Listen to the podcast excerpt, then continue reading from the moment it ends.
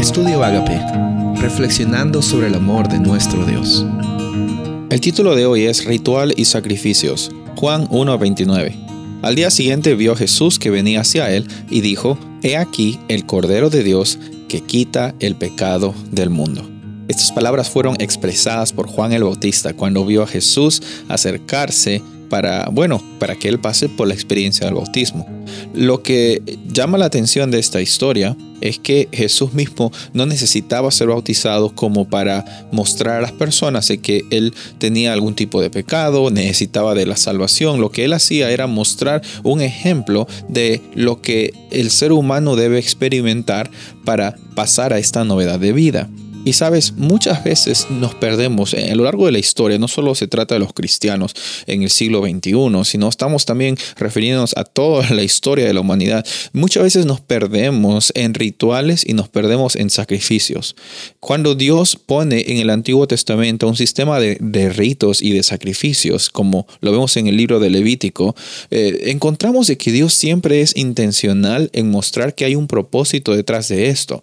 El ritual y el sacrificio que, se ofrecía en los tiempos del tabernáculo, en los tiempos del Antiguo Testamento, nunca tenían como propósito eh, ser un fin en sí mismos, nunca tenían como un propósito demostrar que si lo hacías ya eres mejor que los demás. Eh, lastimosamente, pues la naturaleza egoísta que, que teníamos antes de conocer a Jesús, muchas veces eh, nos hace pensar de que se trata de, de, llegar a una categoría mejor de la que estábamos antes. Obviamente en Jesús tenemos novedad de vida, como dijimos el día anterior. Obviamente tenemos la oportunidad de, de salir adelante, pero eso no nos hace mejores personas. Jesús no murió por las mejores personas y se olvidó de las peores personas. Dios no considera a personas como mejores o peores según las cosas que hacen. No te confundas, los rituales, los sacrificios no van a, a a hacer de que tú llegues a obtener más gracia ante Dios. No es que Dios te va a escuchar más a ti porque estás haciendo las cosas bien. Todo lo contrario, muchas veces cuando hacemos los rituales y sacrificios como medios de de, alcanzar la salvación, estamos perdiendo el foco. Y muchas veces Jesús habló en, en cuando estuvo aquí en el ministerio terrenal que él tuvo, eh, él habló sobre la necesidad de humildad, de transparencia y la necesidad de, de aclamar a Él, no por las cosas buenas o malas que hacemos, sino por la necesidad que tenemos de estar con Dios en cada momento de nuestras vidas.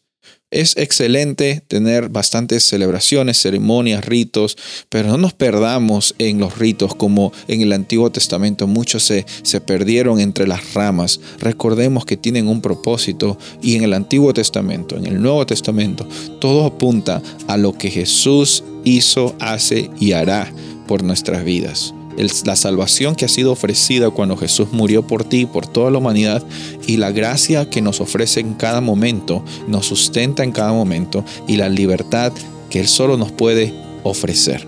Soy el pastor Rubén Casabona y deseo que tengas un día bendecido.